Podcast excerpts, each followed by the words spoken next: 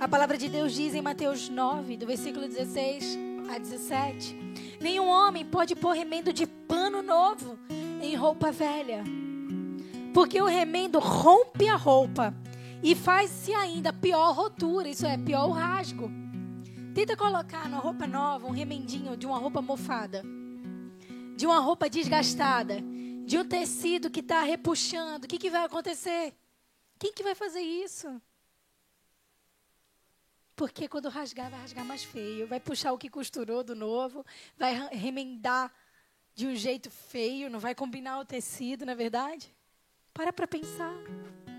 Nenhum homem também pode colocar vinho novo em odres velhos.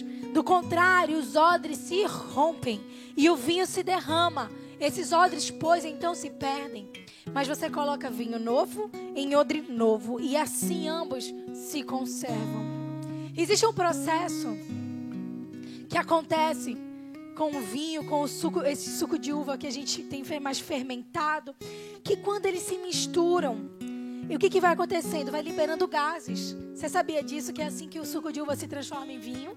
Há um gás ali que começa a ser liberado e começa a haver uma mudança química dentro daquela estrutura. E ele faz o quê? Ele alarga e comprime. O odre é um vaso que era feito de couro naquela época. Então o que acontece? Você pegava um odre já velho, que tinha passado por todo um processo, um vinho ali dentro, ele já estava no limite. Se você colocasse um vinho novo, que ainda ia se levar anos para chegar ao ponto, o que, que ia acontecer? Quando ele começasse a expandir e comprimir o odre, o odre ia fazer o que? Se romper. E quando o vinho tivesse definitivamente bom, ele ia se perder. E se perdia tanto o odre, quanto se perdia o vinho. Isso fala o quê? Fala da vida do cristão, gente. Quando Deus está falando isso com a gente, Ele está dizendo o seguinte: que quando Deus começa a nos transicionar, toda a nossa estrutura vai ter que se adaptar à nova estação. Não é assim? Por exemplo, lá no nosso carro, a gente transicionou, deixamos de ser uma família de três, viramos de quatro. O que, que acontece? O carro precisa do quê? De uma cadeirinha nova. Aí a visita que entrava antes por um lado para pegar carona, ela já não pode entrar mais. Aí tira a cadeirinha, a pessoa senta no meio, põe a cadeirinha. Ou então a pessoa pula pelo, por cima da cadeirinha, senta a criança. Por quê? Porque a nossa estrutura teve que se adequar. Quando você casa, você deixa de ser só o filhinho da mamãe. Oh, coisa linda. E você passa a ser o marido de alguém. Você deixa de ser a menininha e você passa agora a ser mulher. Você tem responsabilidades que você antes não tinha. Você não sabia nem qual era o dia que a luz de que a conta de luz vencia. Agora você já pensa, é amanhã. Você já tem uma responsabilidade. A primeira feira que um casal faz, bate o desespero, diz: Eu não vou conseguir. Vocês lembram disso? A primeira feira de casa que você fez quando casou?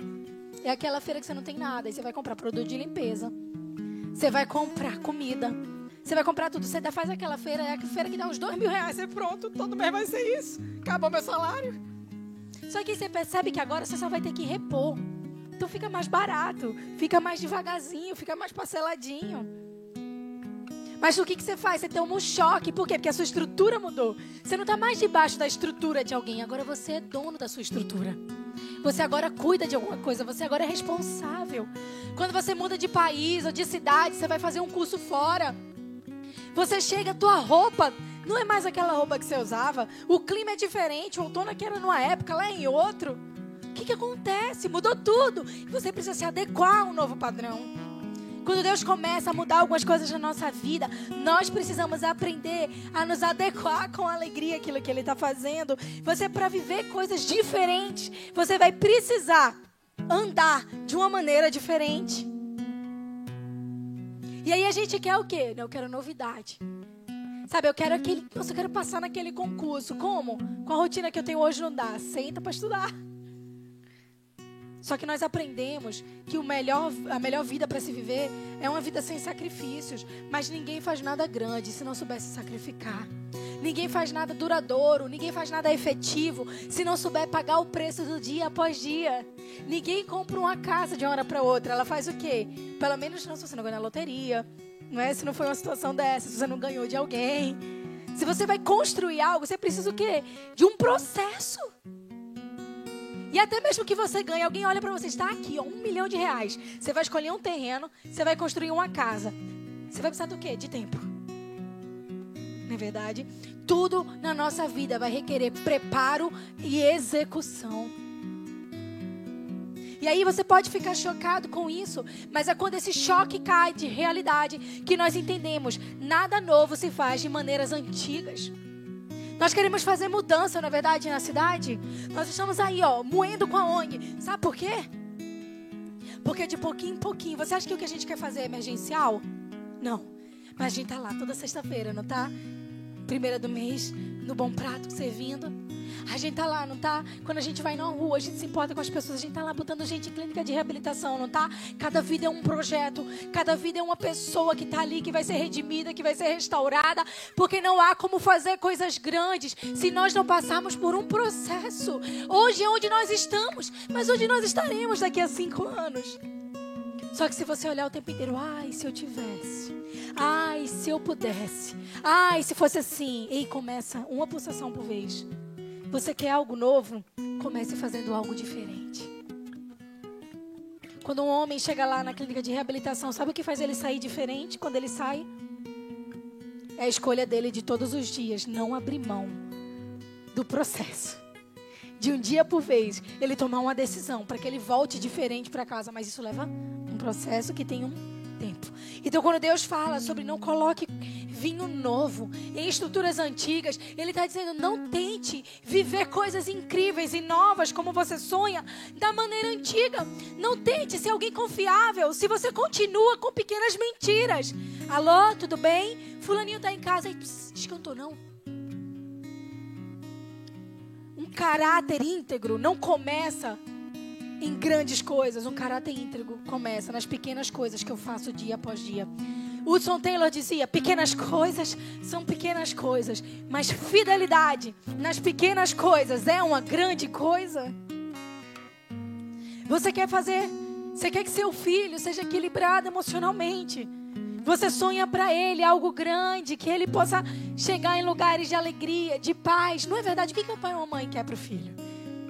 A gente até diz para eles assim: você pode ser o que você quiser. Contanto que você esteja dentro da vontade de Deus. Contanto que você esteja vivendo o que Deus criou você para ser, meu filho, minha filha. Mas nós queremos um, que o nosso filho chegue num lugar assim, não é verdade? Mas nós não desenvolvemos nele a capacidade de se frustrar. Nós dizemos a ele que tudo bem ele ficar no videogame ou ela ficar o dia inteiro no telefone. Nós estamos dando a ele todo dia uma desculpa para não ser excelentes. E nós queremos algo diferente para ele do que nós vemos nos outros jovens, nas outras crianças.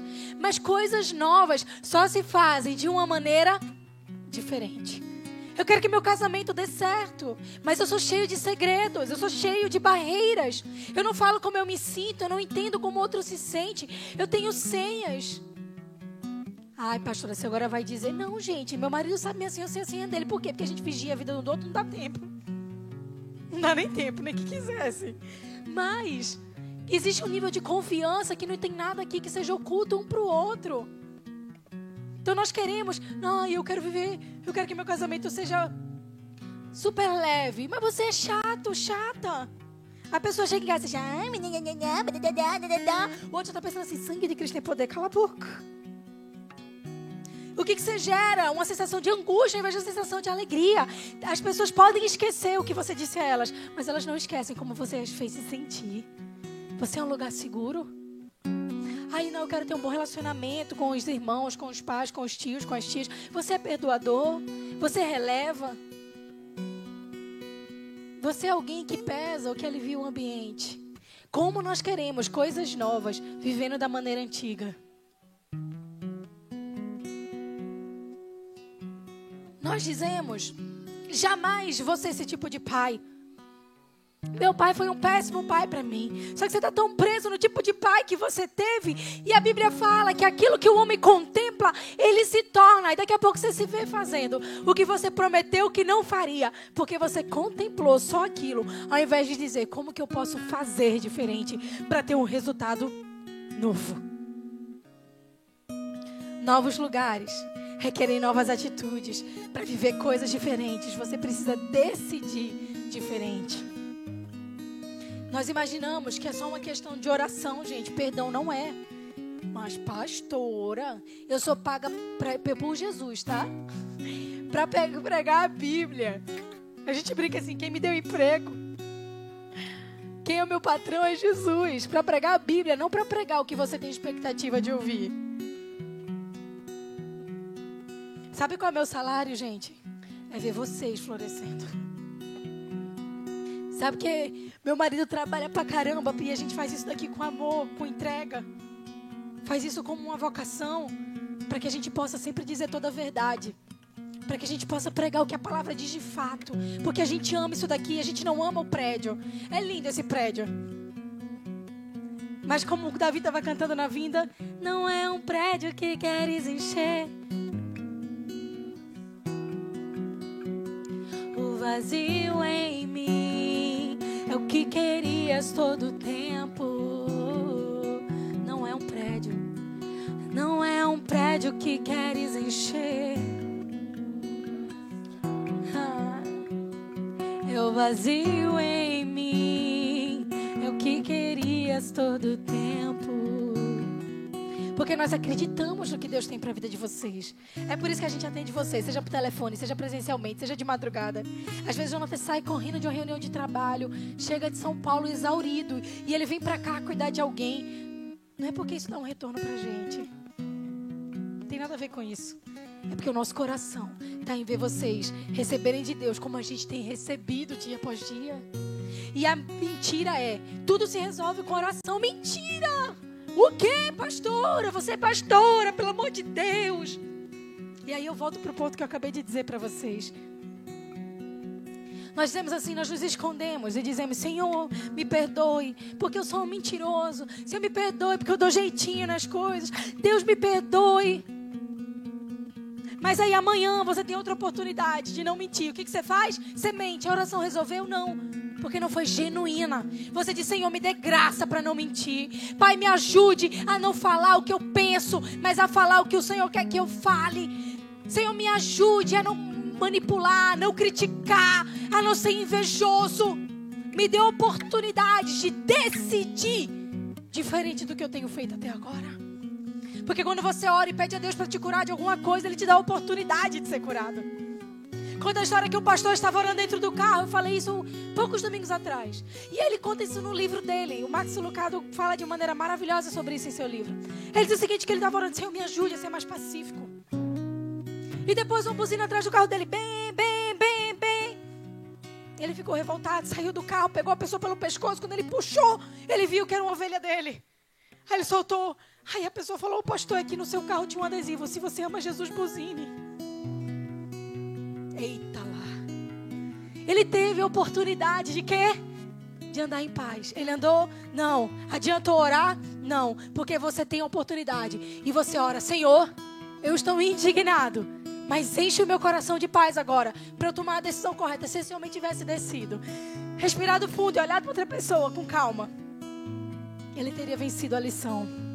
Porque para viver coisas novas, nós precisamos fazer de maneiras diferentes. Quando se fala desse odre novo, fala também que nós nunca perdemos as nossas sementes. De quem é a terra e tudo que nela há? Do Senhor. Obrigada. A terra e tudo que nela há pertence ao Senhor. Está aqui, está na palavra. E ele fala sobre a semeadura e colheita. Que quando a semente cai na terra boa, ela dá fruto. Quando ela cai num terreno arenoso, ela se perde, ela seca e não floresce mas fala sobre semente e fala sobre terra. Quando nós queremos viver algo novo, nós precisamos aprender a plantar sem esperar retorno. Você está doida? Eu vou plantar sem saber se eu vou colher? Sim, porque se a terra é do Senhor e tudo pertence a Ele, sabe o que isso quer dizer? Onde quer que você plante, você vai colher, e mesmo que o lugar seja diferente. Às vezes você planta num irmão e colhe em um amigo. Às vezes você planta numa pessoa que você nunca viu e colhe de alguém no meio do caminho que também nunca viu você. A nossa expectativa às vezes é que para Deus fazer coisas legais, diferentes e bonitas em nossa vida, nós precisamos plantar e colher exatamente onde nós queremos e entendemos que ele vai fazer no mesmo lugar. Se a terra é de Deus e tudo que nela existe, você pode plantar na China e colher no Oiapoque. Porque a terra é de Deus e tudo que nela há. Você pode plantar na vida de alguém paz e colher da vida do outro amor. Você pode plantar numa situação perdão e colher em outro lugar prosperidade. Você entende o que eu estou dizendo? Para de se preocupar onde você está fazendo, o que você está fazendo, porque a mesma palavra que garante que a terra é toda do Senhor, a mesma palavra que garante que se cair numa terra boa, a tua entrega vai florescer, é a mesma palavra que garante que se a semente não morrer, ela não dá fruto. Sabe o que é isso? Quando a semente cai numa terra, ela precisa secar para que ela enraize. E quando ela enraizar, a árvore vai começar a crescer e dar fruto. Se não morrer a tua expectativa no outro, como é que Deus vai poder fazer você colher? Sua expectativa tem que estar em Deus. Colocamos tanta expectativa sobre pessoas que nós sufocamos elas. Quem já foi sufocado por alguém que tinha muita expectativa em você? Quem sem querer já sufocou alguém? Eu tenho pena às vezes que a gente olha situações onde tem um marido com expectativa tão grande na coitada da esposa. E a mulher tá ali, cuida das crianças. E trabalha. E não sei o quê. E. E daqui a pouco ele diz, só dá atenção por menino. Eita, bebezão. Ou então, coitado do marido, amor, onde que você tá? Tô aqui no carro, tô trabalhando. É, buzina aí para eu ouvir. É tanta expectativa que o homem não erre, que ele não fale, que ele não seja limitado. São filhos que olham para os pais. Marmanjões e meninonas prontas, mulheres feitas, querendo que os pais direcionem o que eles vão fazer, como vão fazer, que supra a vontade deles de ir na festa, no show, que compre isso, que faça aquilo. Sabe o que acontece? Viram pessoas sem capacidade de fazer nada, porque estão sempre na expectativa que alguém faça por eles. São pais que tiveram sonhos frustrados no passado. Ah, eu queria ser médico. Coitado do menino tem que ser médico. Mas o menino queria ser músico. Ai, não, minha filha, filha minha. Quem já viu essa expressão? Filha minha não faz isso. São tantas expectativas que pessoas correspondam. Só que C.S. Lewis nos ensina algo maravilhoso. Você tem um buraco na sua alma. E esse buraco é do tamanho exato de Deus. Não há nada que possa suprir as suas carências afetivas, suas carências emocionais e suas carências espirituais como Deus é capaz de suprir. Todas as vezes que nós vamos viver algo novo, nós precisamos entender que nós plantamos, não importa onde vamos colher, nós colheremos, porque nossa expectativa não estão em pessoas, elas estão em Deus. Toda nova estação Toda coisa nova que nós vamos viver vai requerer de nós mais maturidade. Como isso vem? Deus vai fortalecer a nossa musculatura emocional e espiritual. Ele vai te ensinar a depender mais dele, a estar mais na palavra. Porque toda nova estação requer maturidade. Você vai assumir um novo cargo, você precisa de mais ou menos maturidade, mas você precisa estar disposto a aprender coisas que você não sabia antes. Você vai se tornar pai, você vai se tornar mãe, você precisa do quê? Mais maturidade. Você vai aprender que não dá mais para dormir como você dormia antes. Isso é ruim, não. Porque quando você olha para aquela criança, você vê que tudo faz sentido. Quando você vai para um novo lugar, no início é aquele frescor, nossa, estou me mudando. Aí você chega, você tem problemas reais. Você precisa de quê? De mais maturidade para entender que os processos estão te fortalecendo, que os processos estão te fazendo mais maduro, mais pleno. Sabe o que ele está fazendo? Ele está construindo em você um odre novo, para que quando ele derramar a novidade, você não perca o que ele está fazendo. Então, nossa musculatura emocional ela é, ela é aberta como? Doutora Ilma Cunha me disse uma coisa que eu jamais vou esquecer. Doutora Ilma me diga uma coisa: tem uns de nós que somos tirados mais para Cristo, né? Que a gente passou em situações que a gente olha assim: alguém já passou isso antes? Meu Deus do céu, alguém sabe como é que se resolve esse tipo de problema? Sabe quando você se vê naquela encruzilhada? Em qualquer área da sua vida? Será que alguém já lutou com isso como eu estou lidando? Um desses dias, uma pessoa chegou para mim e disse assim: Olha, está acontecendo tudo ao mesmo tempo na minha vida. Um problema aqui, um problema ali, um problema aqui, outro, problema não sei aonde, problema não sei o quê. Eu disse: Que bom. A pessoa: Que bom. Eu disse: Maravilhoso, maravilhoso. Sim, muito bom. Sabe o que Deus está dizendo? Que Ele tem algo tão especial com vocês, que Ele está ensinando vocês a gerirem muitas coisas ao mesmo tempo. E a não abater-se com isso. Às vezes a gente diz, ai Deus, eu queria tanto. Sabe, Cicrano. Cicrano tem três empresas. E as três empresas têm três dor de cabeça. Ai, Jesus, eu queria ser igual a fulaninho. Tem cinco filhos. Você queria ter cinco filhos? Tem que apartar cinco brigas. Porque a gente olha, só vê o lado bom. Ai, Deus, eu queria tanto ter o dinheiro que você queria. Você estaria pronto para administrar, a não sonegar imposto, a ver o que paga para não sei aonde, ter cuidado para não acontecer um rolo no meio do, do caminho. Provérbios ensina que onde há boi no celeiro, há esterco. Meu Deus, que coisa horrível para se falar no altar, pastora. Que a Bíblia está dizendo aí com outras palavras para todo mundo entender bem. Se tem boi, tem cocô. Isso é onde há vida sendo produzida, há também sujeira para ser limpa. Quando você olha para algo além de você, quando você olha para algo novo, não é para você focar no problema, mas é entender, Deus, prepara-me para saber solucionar problema sem me tornar um problema. Me ajuda, Deus, a conseguir gerir. Eu estou olhando para a pessoa e me inspirando nela. Aí tem cinco empresas. Me ajuda a ter essa capacidade de gerir. Para de olhar e olhar para o que você não tem e começa a dizer: me prepara para que eu possa estar em lugares assim, sem perder meu coração no meio do caminho. Me ajuda a ter condições. Ai, Deus, eu quero tanto ser mãe. Ai, Deus, eu quero tanto é a minha formatura nessa área. Ai, Deus, eu quero tanto namorado. Quando o menino chega para mim, ai, pastor, eu tô cansado, queria logo casar. Meu filho, você tem dinheiro para pagar um lanche para a menina? Não, eu disse, então, não quero peça não. Quer pedir pinico para dois.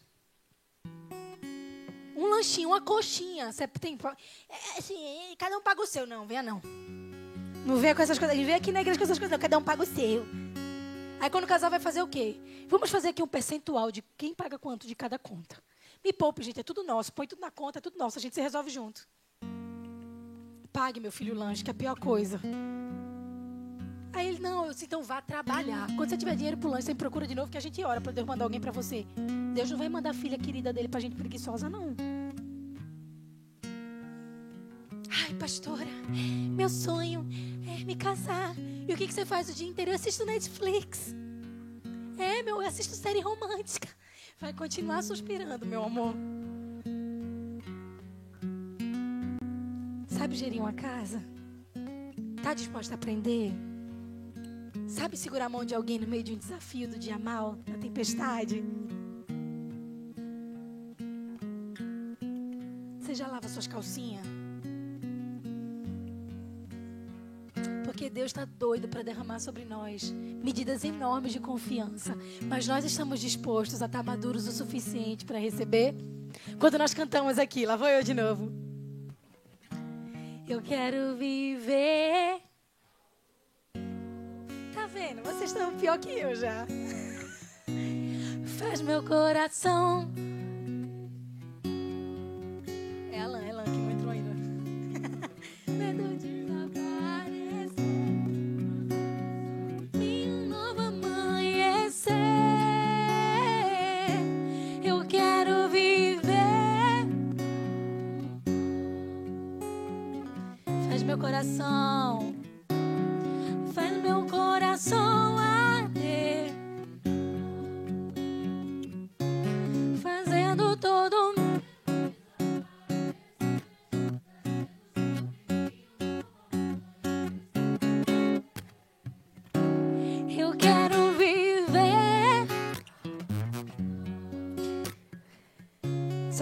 Homem põe remendo de pano novo em roupa velha. Porque remendo rompe e da roupa se faz uma maior ruptura. O que Deus está dizendo para mim e para você é: hora nenhuma eu quero reter de você o novo. O que eu estou dizendo a você é: alargue-se. Pare de pedir algo novo. Entre num lugar novo. Tome decisões novas. Faça orações mais ousadas. Procure atitudes diferentes. Faça entregas maiores. Acumule mais responsabilidades sem reclamar. Louve mais, reclame menos, agradeça mais, murmura menos. Eu quero te dar algo novo. Ou você que só quer receber da boca para fora.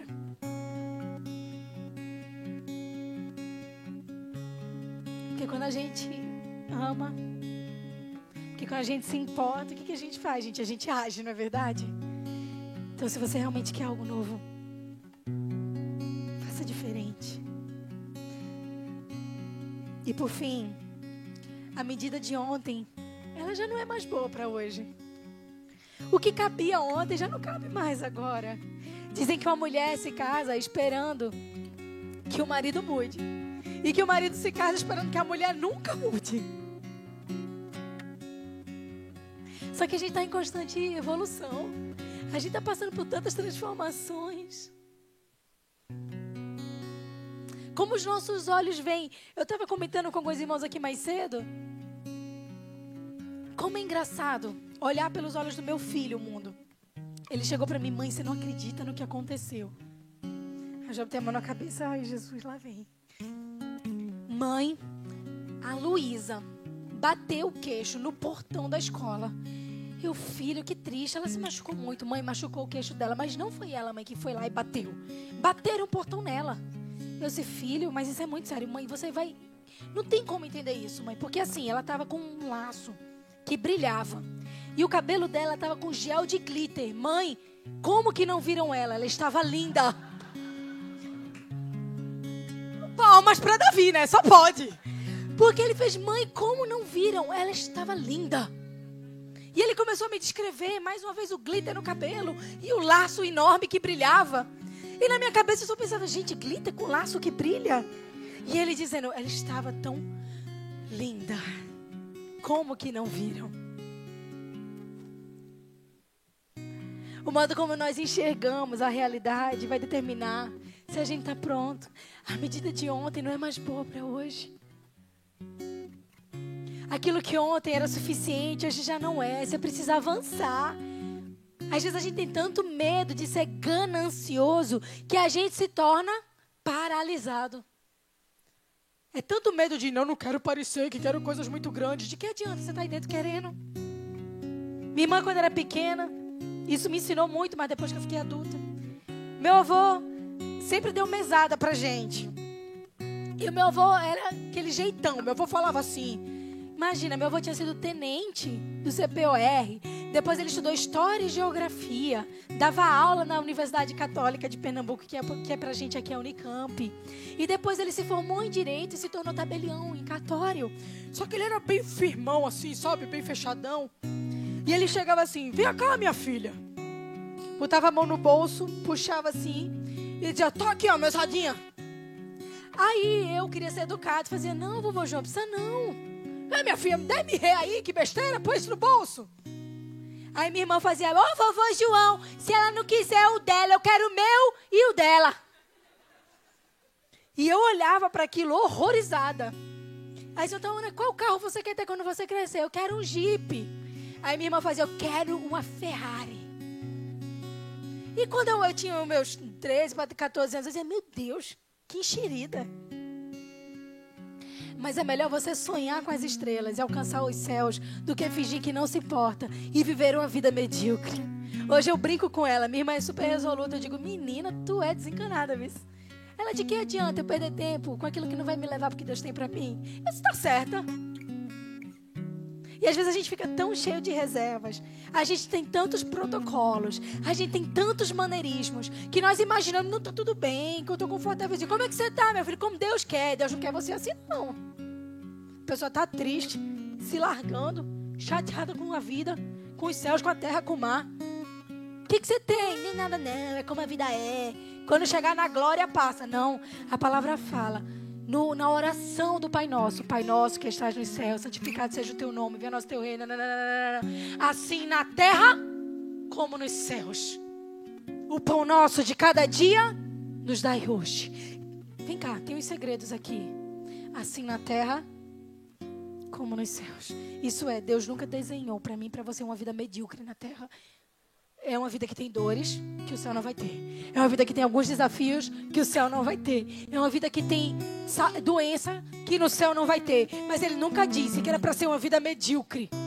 Ele nunca disse que era para ser uma vida sem sonhos. Ele nunca disse que era uma vida para você não sonhar com coisas novas. Ele nunca disse que era uma vida para você parar de avançar. Ele nunca disse que era uma vida para você não ter sonhos, não ter metas, não ter propósitos. Aí a gente vai pegando nossas crianças dizendo assim: sonhe menos, meu filho. Não sonhe mais. E hoje eu quero convidar você a sonhar mais. A de fato sonhar com algo novo. Sabe aquela coisa que você na gaveta? Não. O cara passa a vida inteira trabalhando com venda. O sonho da pessoa era montar a própria empresa. Por que não pode sonhar e se preparar? Enquanto não dá para fazer a própria empresa, vai fazendo os dois. Como? Vai trabalhando e juntando para fazer a própria empresa. Isso é o que? Maturidade. A gente falou aqui. Nós construímos o novo quando confiamos que Deus tem algo novo para nós. Nós tomamos parte dos sonhos que Ele tem para gente. Então, agora sim, com essa mentalidade, nós podemos dizer: Vamos lá, vou só reforçar os quatro pontos, pode ser? Número um, quando você está transicionando, quando você está indo para um lugar, para uma estrutura nova, até quando a mulher está gerando, ela larga para caber, não é verdade? Toda a sua estrutura precisa se adaptar à nova estação. Para viver coisas diferentes, você precisa fazer diferente. Novos resultados são fruto de novas escolhas. Você nunca perde suas sementes. Você pode plantar num lugar e colher no outro, porque a terra toda é do Senhor. Toda estação nova requer maturidade. E é assim que Deus fortalece a nossa musculatura emocional e espiritual. A medida de ontem já não é mais boa para hoje. Deus quer fazer algo novo. Você quer que Ele faça? Hoje é o dia de você dizer para Ele o que você está disposto a deixar Ele mexer. Hoje é o dia de você dizer para ele: Poxa, Deus, eu já não sou mais a só filha dos meus pais. Eu agora sou a esposa, eu agora sou a mãe, eu agora sou a empreendedora, eu sou a trabalhadora. Senhor, eu não sou mais só aquele rapaz que tinha sonhos. Eu sou um homem que começou a realizar, mas eu ainda tenho sonhos maiores. Me ajude, Senhor, alarga minha estrutura emocional, alarga minhas ideias para que eu tenha condições de fazer isso. Pai, eu agora estou no novo lugar, numa nova posição. Eu já não sou mais quem eu era ontem. O que eu sabia para ontem já não me é suficiente para hoje. Me ajude ajuda a avançar.